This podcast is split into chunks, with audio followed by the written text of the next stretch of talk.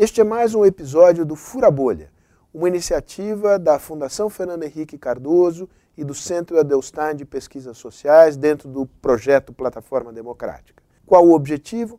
Mostrar que é possível promover um diálogo inteligente, aberto e construtivo entre pessoas que pensam diferente sobre os problemas que o Brasil enfrenta hoje, no campo da moral, no campo da política, no campo da economia, no campo da sociedade, enfim. Esse diálogo é fundamental para a democracia. Fique ligado. Quando a gente pensa em como está o Brasil, o que vem na sua cabeça? Apesar de seus problemas, o Brasil tem razões para ser otimista. Somos um dos maiores países do mundo em extensão territorial.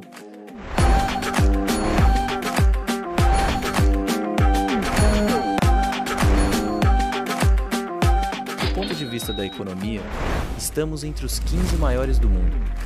No mesmo índice, Estados Unidos e China disputam anualmente o lugar de maior potência econômica mundial. Sem problemas de fronteira, somos um país unido na sua diversidade cultural e com grandes riquezas naturais, o que nos transforma num dos principais produtores no setor agrícola e mineral.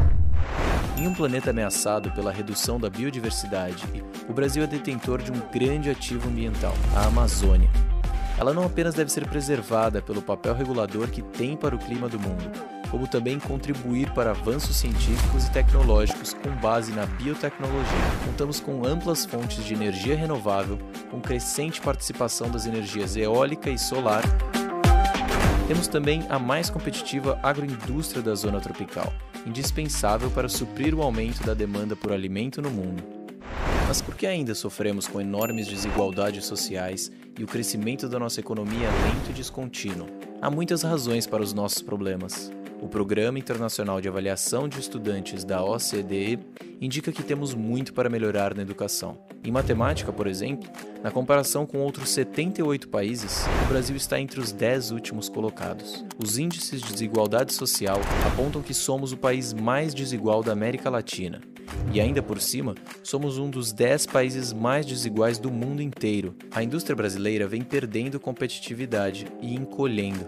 No setor de serviços, predominam os que geram empregos de baixa qualidade e pouca remuneração. A produtividade da economia em seu conjunto está estagnada. Como entender essas desigualdades e assimetrias? O que fazer para corrigi-las? Para isso, a gente precisa encarar mais do que nunca os nossos problemas, discutindo soluções no lugar de promover o medo. A força da democracia se encontra no debate livre de ideias. Chegou a hora de discutir soluções plurais para um Brasil melhor. Bem-vindo à terceira temporada do Fura Bolha.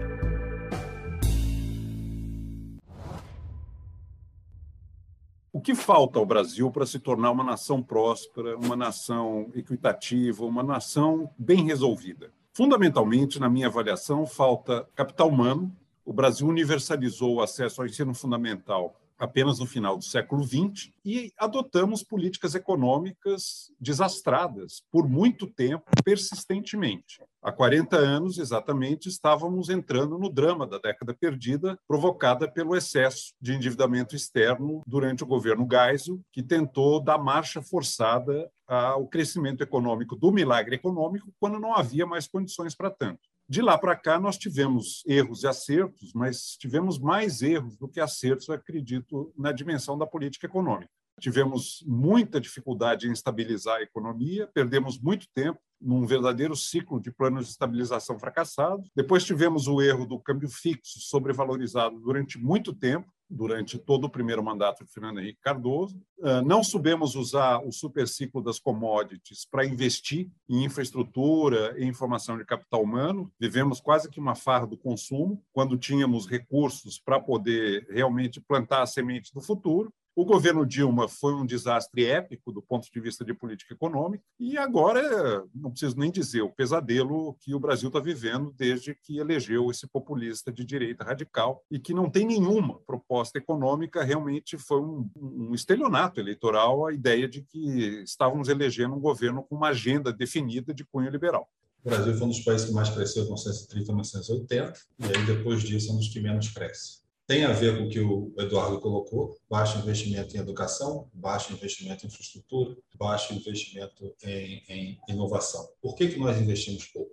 Na minha opinião, o problema é que nós não conseguimos resolver o conflito distributivo de uma forma civilizada e construtiva. O Brasil sofre uma grande crise inflacionária e externa, no início dos anos 80, quantidamento externo, e isso gera um aumento da inflação que vai levar 15 anos para ser debelado inflação sobe para cerca de 200%, vem uma série de planos econômicos, se não me engano, sete. Só o sétimo vai conseguir fazer uma estabilização, que é o plano real. Adotou-se uma âncora cambial. A nossa âncora cambial dura mais do que seria recomendável, compromete o desenvolvimento e a inserção da economia brasileira na economia internacional. Para manter essa âncora cambial, é necessário um longo período de juros altos, que, por sua vez, para não é, explodir a dívida pública, requer uma restrição fiscal mais forte e isso compromete a capacidade do Estado de investir em educação, inovação, infraestrutura. Aos trancos e barrancos, nós conseguimos diminuir a nossa fragilidade cambial, mas ainda estamos patinando no conflito distributivo. É como distribuir ou direcionar os recursos que nós temos, privados e públicos, para o maior desenvolvimento. Isso tem se manifestado recentemente em todo esse debate fiscal. Nós temos um problema em reais, grande dívida pública interna, que pode ser resolvido via aumento de receita, corte de gasto, uma combinação dos dois, mas nos falta é, consenso político mínimo para fazer uma, estra uma estratégia é, é, que resolva o problema. O primeiro ponto é que o Brasil universalizou o acesso ao ensino fundamental. Muito tardiamente, mas finalmente demos esse passo. Nós conseguimos a estabilização econômica, que é, é, tinha inclusive um efeito muito ruim sobre a distribuição de renda. Ah, quem ganha menos, notoriamente, tinha menos condição de se defender da inflação do que quem tinha acesso a recursos de gestão ah, financeira muito mais sofisticados. Eu acho que o SUS é uma grande conquista brasileira, ah, a democratização do acesso à saúde, com todas as suas mazelas e problemas, agora na pandemia ficou muito evidente como é importante o SUS, e algumas políticas de distribuição de renda mais direta que eu acredito que tiveram um papel relevante, como, por exemplo, o Bolsa Família. Realmente se revelou uma maneira muito boa de reduzir, pelo menos na margem, a questão da privação material aguda. Agora, eu, eu acredito que a igualdade de oportunidades é que é o grande desafio que nós temos pela frente. Por um melhor acesso a oportunidades de formação de competências humanas que nós vamos uh, reduzir a pobreza e também a desigualdade. Bom, em primeiro lugar, nos anos 80, mesmo apesar da inflação alta, teve alguns avanços Teve, por exemplo, criação do Tesouro Nacional, separação das contas do Banco do Brasil e do, do Banco Central. Você teve é, tentativas de estabilização que criaram conhecimento para o que veio depois. O Brasil conseguiu controlar a inflação, conseguiu equacionar o problema da dívida externa. A Constituição de 88 foi um grande avanço, Constituição Cidadã, prevê o estado do bem-estar social, ainda sem os recursos para fazê-lo, mas prevê onde nós queremos chegar. Tem uma ampliação, que já estava prevista na Constituição de 88, e vem gradualmente, com o ensino, como o Eduardo colocou, com o SUS e com o combate à pobreza, via Bolsa Família e via aumento do salário mínimo. O aumento do salário mínimo, novamente, requer o controle da inflação, começa no governo Fernando Henrique e continua no governo Lula e Dilma. E é, essas iniciativas contribuíram para a redução da pobreza, mesmo uma situação macroeconômica ainda instável. Durante o regime militar, havia uma tese de que a desigualdade é funcional do ponto de vista do crescimento econômico, porque o crescimento depende de poupança e depende de investimento. Se você tem desigualdade, você tem uma enorme parcela da renda nacional na mão dos que ganham mais e que teriam uma propensão maior a poupar do que os que ganham menos. Daí a famosa metáfora que já está no Keynes, Consequências Econômicas para a Paz, de que seria funcional fazer primeiro o bolo crescer para depois distribuir. O tempo mostrou que isso não é verdadeiro. E a razão para isso está num economista que era o professor do Keynes, que se chama Alfred Marshall. Se você tiver uma sociedade profundamente desigual, você vai privar uma parcela enorme da população do acesso a recursos para que ela forme capital humano. Essa parcela da população vai ficar excluída de um mínimo de recursos para se educar, para ter saúde, para ter acesso a bens públicos, para poder uh, desenvolver o seu potencial econômico e criativo. Então, no fim das contas, de fato, a desigualdade é um grande empecilho ao crescimento econômico. A relação entre crescimento e distribuição é um dos temas originais da economia. Né? Essa velha questão, é preciso crescer para depois distribuir? Ou será que distribuindo nós conseguimos crescer mais? Eu acho que hoje em dia a gente já acumulou conhecimento para saber que um país como o Brasil só dá certo se fizer as duas coisas ao mesmo tempo. Algumas sociedades não democráticas resolvem isso, concentrando, crescendo, para eventualmente depois distribuir. Não é um projeto viável, nem eu acho adequado para o Brasil. No caso da desigualdade, tem o que o Eduardo colocou, a desigualdade ela é prejudicial ao crescimento econômico funcionalmente, porque ela reduz a igualdade de oportunidade. Então, vários vários estudos mostram que sociedades muito desiguais significa que uma parcela grande da população que poderia contribuir mais economicamente acaba não fazendo por falta de oportunidade. Esse é um aspecto importante. Mas não é só isso. Hoje em dia, a gente sabe também que a desigualdade extrema compromete a democracia. Quando você tem poder econômico concentrado muito em uma parcela pequena da população, isso causa captura do sistema político, cada vez maior, captura dos meios de comunicação, captura da, da, do financiamento de campanha. E isso pode gerar uma espiral negativa. A sociedade ficando cada vez mais desigual, cada vez mais desigual, vai ficando uma plutocracia que ameaça a própria sobrevivência da democracia. Isso prejudica a economia, prejudica o bem-estar e prejudica a própria estabilidade da democracia. E hoje no mundo se discute não só combater pobreza, mas também, se não é preciso, combater a riqueza extrema. E chegou a um grau de desigualdade tão grande, tão grande, que voltou à agenda de política no Ocidente, é uma tributação mais progressiva, baseada principalmente na arrecadação sobre os super ricos, para financiar a redução da desigualdade.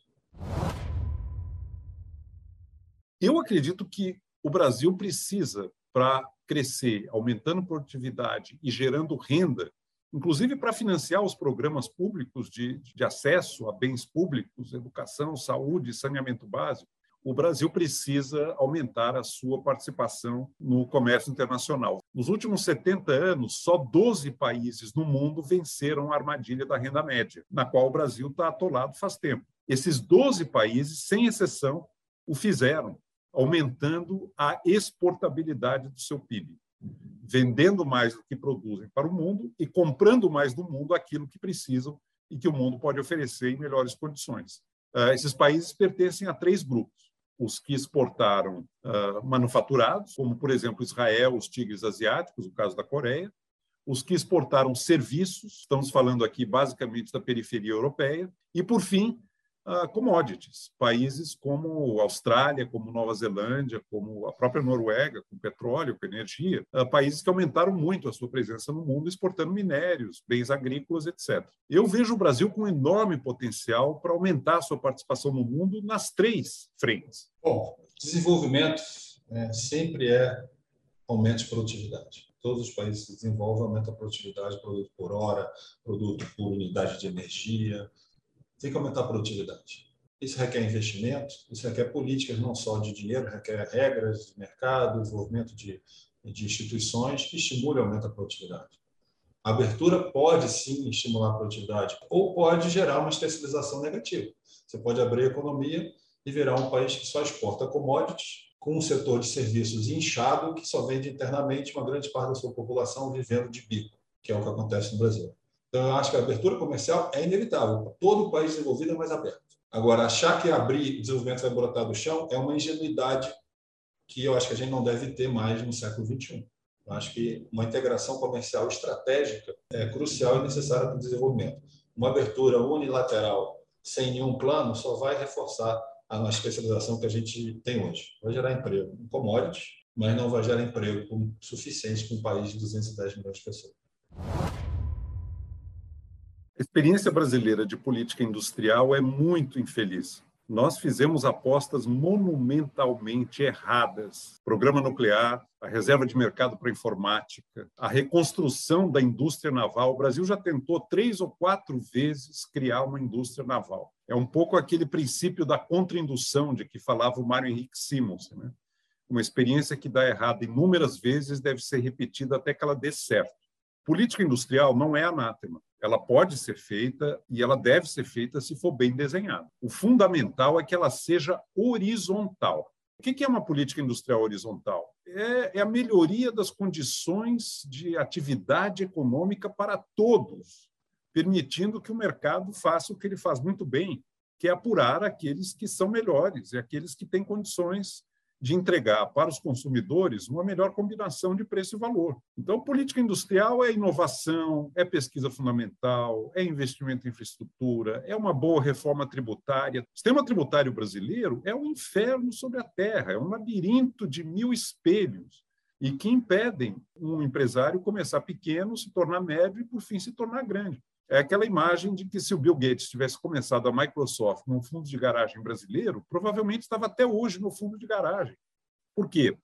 porque ele não teria as condições de acesso a crédito, de acesso a conhecimento, de um mercado de trabalho que não o, o implicasse em litígios que vão se arrastar para o resto da vida e que muitas vezes comprometem um bom negócio. Esse ambiente muito emaranhado, muito dificultado, muito cheio de meandros e de, e de contingências, é o pior inimigo da indústria brasileira. E a indústria brasileira criou, em grande medida, não se pode generalizar, uma relação parasitária de dependência, de contratos com o setor público, de crédito subsidiado, de, de proteção tarifária para impedir as importações, que, que impede uh, o real florescimento de uma indústria competitiva e capaz de viver num ambiente econômico aberto. O Brasil tem casos de sucesso e de fracasso de política industrial. Obviamente, casos de fracasso chamam a atenção, tem que ser discutido, mas tem casos de sucesso. O Brasil não consegue fazer navio, mas faz avião. O Brasil não tem uma montadora de carro, mas tem uma montadora de ônibus. O Brasil não consegue ter uma produção nacional microeletrônica, mas tem uma boa produção, boa produção nacional de motor elétrico. Então, temos que estudar o que, que deu certo para saber se isso pode ser repetido em outros setores. Todos esses setores, Embraer, VEG, Marco Polo, são setores que são competitivos no Brasil e no mundo. Está aí o primeiro indício, que é, normalmente, são as políticas industriais em outros países que deram certo, cria é, produção nacional que pode concorrer no seu país e fora. São produtos integrados, que importam muito e exportam também. Cadeia de valor. Nós temos a Petrobras. A Petrobras foi buscar petróleo no mar, pressar os frutos de investimentos que foram feitos ao longo de 20, 30 anos. Começou no regime militar e veio desde, desde então. Nós temos o setor de etanol, foi desenvolvido também em resposta à crise energética dos anos 70. Tem a Embrapa, que possibilitou, através de inovações tecnológicas, uma expansão agrícola enorme no Brasil. Então, eu acho que tem política industrial não é questão se deve ou não fazer, tem que fazer. A questão é como e qual. Hoje em dia, a política industrial é feita, e sempre foi feita em países avançados, com política tecnológica, política de diversificação produtiva, política agora de segurança energética, por conta da mudança climática, da mudança da matriz de energia. Então, acho que a gente tem que fazer, é, do ponto de vista qualitativo, o ideal é você estimular atividades, não empresas, Agora, tem algumas atividades que são mais candidatas a receber é, um estímulo é, do governo. Depende de cada época. Hoje, no mundo, há uma corrida tecnológica para mudança energética, para na área de saúde, que o Covid deixou muito claro, o Brasil tem um setor farmacêutico que pode contribuir, desenvolver produtos, vacinas e remédios. Na área de digitalização, inteligência artificial, produção, sim, de chips. Então, apesar de ser horizontal, tem alguns setores que na atual onda tecnológica, alguns países estão botando dinheiro sem saber se vai dar resultado, mas porque percebem que aquilo é necessário para gerar bons empregos, para gerar, é, para diminuir é, dependência externa ou fragilidade, digamos assim. E o Brasil ainda tem capacidade interna, é, tanto capital humano quanto empresas, para participar disso. O maior desafio de descarbonização brasileiro é o desmatamento. Nós temos uma matriz energética relativamente limpa ainda no Brasil. Eu acredito que temos sim que explorar o pré-sal, é um investimento muito grande e nós vamos ter que nós dependeremos ainda de, de energia fóssil por algum tempo. Agora eu acredito que um uso muito inteligente dos recursos gerados pelo pré-sal seria o financiamento de transição para uma matriz energética uh, menos carbonizada, mais limpa. Num país com as características de biodiversidade, de biomas uh, extremamente desconhecidos ainda, como nós temos no Brasil, nós temos um enorme desafio de aplicar conhecimento a esse patrimônio ambiental de forma a preservá-lo e valorizá-lo, inclusive no sentido econômico. Eu gostaria, sim, de ver uma concentração muito grande de atenção do setor público em toda atividade ligada à pesquisa e desenvolvimento de conhecimento, para que nós tenhamos inteligência de usar os recursos naturais de uma maneira sustentável, de uma maneira consequente e que redunde em melhoria de vida e emprego para a população brasileira. Então, o Nordeste, por exemplo, tem um enorme potencial para energia solar, que está começando a engatinhar agora, mas dá para avançar demais. Energia eólica, o Brasil tem muito potencial aí. Dá para usar uma parte, pelo menos, desse bônus, que é a descoberta do pré-sal, no financiamento de uma matriz energética mais limpa. Mas eu friso, a enorme contribuição que o Brasil pode dar no processo de mitigação da mudança climática e descarbonização da, da economia é contendo de maneira muito uh, firme uh, o desmatamento da Amazônia e de outros biomas brasileiros. O desafio do pré-sal não é parar o pré-sal cancelar o pré-sal, porque isso gera é um combustível não renovável que gera poluição. É usar a renda do pré-sal para construir uma, um modelo de consumo e desenvolvimento muito mais sustentável. Descarbonização no Brasil hoje, como o Eduardo colocou, é principalmente uma questão de preservar a floresta, né? diminuir desmatamento, e fazer reflorestamento. Né? Em algumas áreas é reflorestar. Recentemente teve uma iniciativa na África, não sei se o Eduardo lembra, não sei se foi na Etiópia, o pessoal fez um, eles falam green wall, né? para parar a desertificação, fizeram um grande reflorestamento que gera emprego no curto prazo, para parar a desertificação. Então, do ponto de vista de contribuição do Brasil para o mundo e para o próprio Brasil, é diminuir o desmatamento e apostar no reflorestamento. Isso melhora a qualidade de vida e gera emprego no curto prazo. Agora, a economia verde não é só na questão das florestas. Como eu vejo também a economia urbana, é mudar o padrão da nossa cidade para cidades inteligentes, cidades que com estruturas que usam mais eficientemente energia, mais uso de transporte público, mais uso de fontes de energia é, renováveis. Então, como que essa economia verde pode gerar desenvolvimento? Através de inovações de eficiência energética, inovações de, de construção civil, de novas práticas. É, isso hoje está muito centrado, no caso das cidades, na questão automotiva, né? o novo, novo veículos movidos a, a, a, eletricidade ou veículos híbridos e tal. O Brasil pode desenvolver, por exemplo, já no curto prazo, propulsão híbrida, com etanol e eletricidade. É, essa modificação que já está ocorrendo e só vai se acentuar nos próximos 30 anos, requer toda uma nova rede de energia elétrica novas tecnologias de, de, de, de administração da, de rede, de eficiência. É, o Brasil tem um grande potencial, o Brasil está engatinhando ainda na questão de energia solar, desenvolveu bastante energia eólica, pode desenvolver mais. Então, tem áreas é, para investimento, para pesquisa, e, para complementar, desenvolvimento é intensivo energia. Se o Brasil se tornar desenvolvido, com certeza o Brasil vai ser mais aberto e vai ter que gerar mais energia. Aumento de renda per capita, aumento de energia per capita. A grande questão é de onde. E nós ainda temos um grande potencial de energia renovável a ser explorado, não só para geração, como para transmissão e para administração dessa rede no nosso sistema urbano. Isso gera investimento e oportunidade de emprego para mais de 10 anos.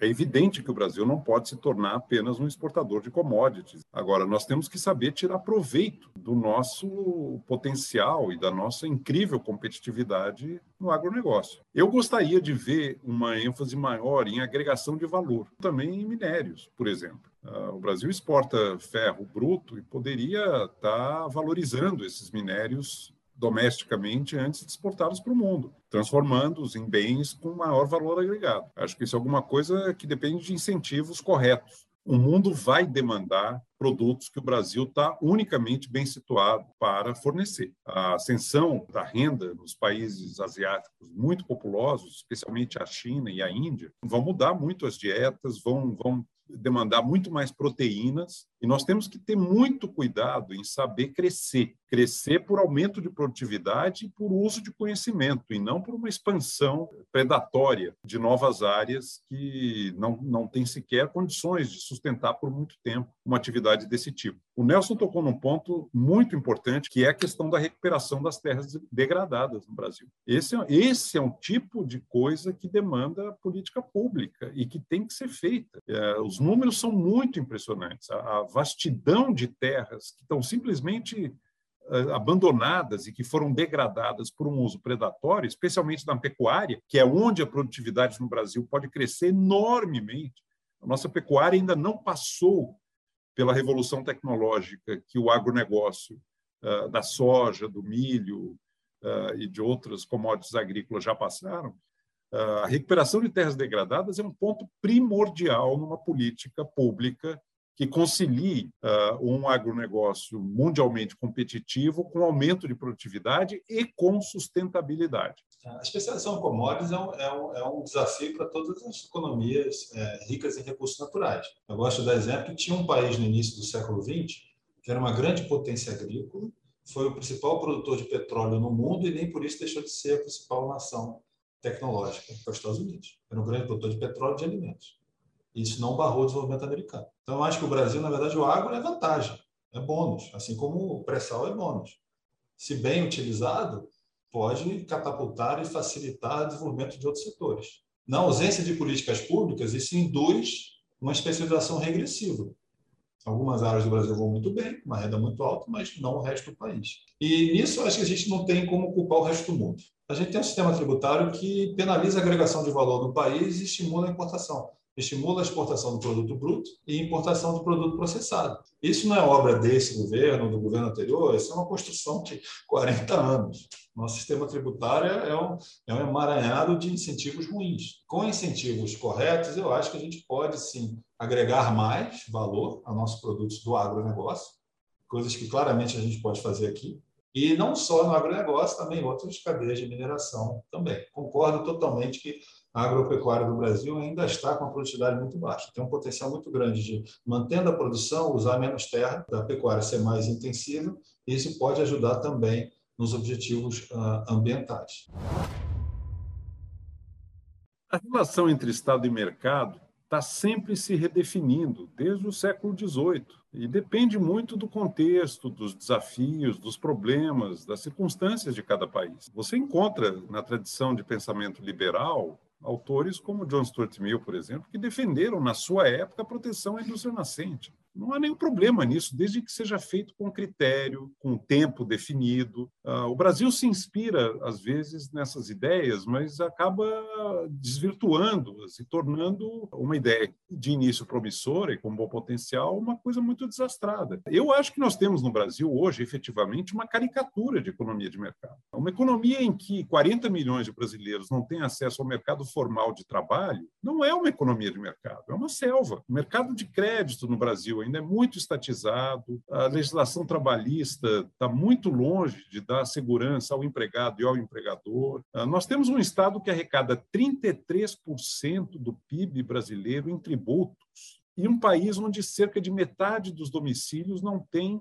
coleta de esgoto. Como é que é possível isso? Eu falei de saneamento básico, podia ter falado de ensino fundamental de qualidade, de saúde pública, de transporte público, que é fundamental, inclusive para a produtividade brasileira. Tem alguma coisa muito errada e disfuncional no Estado brasileiro. Ele tributa enormemente de quem menos pode pagar, porque paga impostos indiretos, escondidos, e depois, ao gastar, ele gasta também muito concentradamente em grupos sociais, grupos econômicos que capturam o Estado em benefício próprio. É um Estado altamente concentrador de renda. O Bolsa Família, que nós tanto valorizamos corretamente, é meio por cento do PIB. É a migalha que cai da mesa. Ou nós recuperamos o Estado brasileiro para as funções que lhe são próprias, bens públicos e formação de capital humano concentradamente em famílias de baixa renda, ou nós vamos continuar com um país que investe pouco, tem um empresariado muito atrasado e continuaremos atolados onde estamos há tanto tempo na armadilha da renda média, sem conseguir avançar. Eu acho que o que está sendo feito nos países avançados, principalmente no Biden, é essa tentativa de fazer um movimento maior de tributação progressiva coordenado. Depois de 40 anos de aposta na desoneração do capital, na desoneração dos mais ricos, e dado o efeito disso em aumento de desigualdade, principalmente perda de arrecadação para paraísos fiscais, agora parece ter um movimento é, coordenado de criar uma alíquota mínima de imposto sobre lucros é, mundial. Isso pode reverter essa tendência. Isso pode ser feito também no Brasil. Nós temos, como o Eduardo colocou, um Estado que concentra renda. Não é de hoje, desde Dom João VI. Então, é, nós temos que enfrentar isso. Isso vem acontecendo por vários governos, começa lá nos anos 80, a redemocratização, e vem avançando, às vezes mais rápido, às vezes mais devagar. É, é uma questão que só depende de nós mesmos. São reformas institucionais, que a mudança de regra pode melhorar a distribuição e a alocação dos recursos Na outra coisa que está sendo também que foi puxado pelo Biden, mas que também pode se aplicar aqui, é essa percepção de que na, na atual, no atual estágio de mudança tecnológica, demográfica e climática, é preciso uma atuação do Estado. Mercado sozinho não resolve. Então, é preciso do Estado dar incentivo, da coordenação, regulação, não necessariamente intervenção, né? não necessariamente uma empresa estatal fazendo, mas que o tamanho do desafio, a escala de incerteza do investimento que é necessário para enfrentar esses desafios, requer uma cooperação entre Estado e mercado. Duas convergências muito importantes, se eu estiver errado, Nelson me corrija. A primeira é que a desigualdade é um tremendo problema para a sociedade brasileira. Nós temos sido tolerantes com a falta de equidade no Brasil por muito tempo. E nós temos uh, sacrificado enormemente o potencial produtivo, criativo e humano da sociedade brasileira ao sonegarmos acesso à formação de excelência para milhares, dezenas de milhões de jovens e crianças que não têm uma oportunidade de florescer as suas habilidades, o seu potencial criativo. Enquanto nós não, não, não, não resolvermos isso, tudo mais no Brasil fica muito prejudicado. Infelizmente, nós estamos num governo em que há um processo regressivo em relação a isso. Nós estamos vendo o desmonte, o descaso com aspectos fundamentais da educação, da cultura, da ciência, da tecnologia, de tudo aquilo que pode nos dar um futuro. Eu diria que entre dos economistas tem muito mais concordância do que discordância, em termos de quais são os problemas que precisam ser enfrentados. Né? E a divergência que eu vejo hoje entre economistas, não só entre nós dois, está muito mais na sequência, qual deve ser a primeira prioridade de um governo, e como, e como é, enfrentar isso. Né? Quais são os principais instrumentos? Nós temos um espaço fiscal limitado, qual deve ser a principal prioridade? Alocar para redução de pobreza, alocar para investimento, alocar para ciência e tecnologia. É preciso fazer reformas. Reforma tributária. Qual reforma tributária? Começa pela tributação indireta, começa pela tributação direta, começa pela folha de pagamento. E aí isso não é uma análise só econômica, ela é eminentemente uma análise política o que, que, tem mais chance de dar certo, porque também não dá para pedir para a população para esperar mais uma rodada de reformas, que o crescimento vem logo depois. E ele nunca chega, está sempre ali no infinito, sempre tem mais uma reforma a ser feita. Acho que todos os economistas concordam que a gente precisa fazer várias reformas tributária, administrativa, contratos, é, meio ambiente. Mas nós estamos também em uma situação de aumento de pobreza, aumento de desigualdade, emergência climática, em que algumas coisas têm que ser enfrentadas já. Eu acho que o desafio é fazer as reformas que o país precisa, mas já com alguns ganhos imediatos para a população mais precarizada desse país.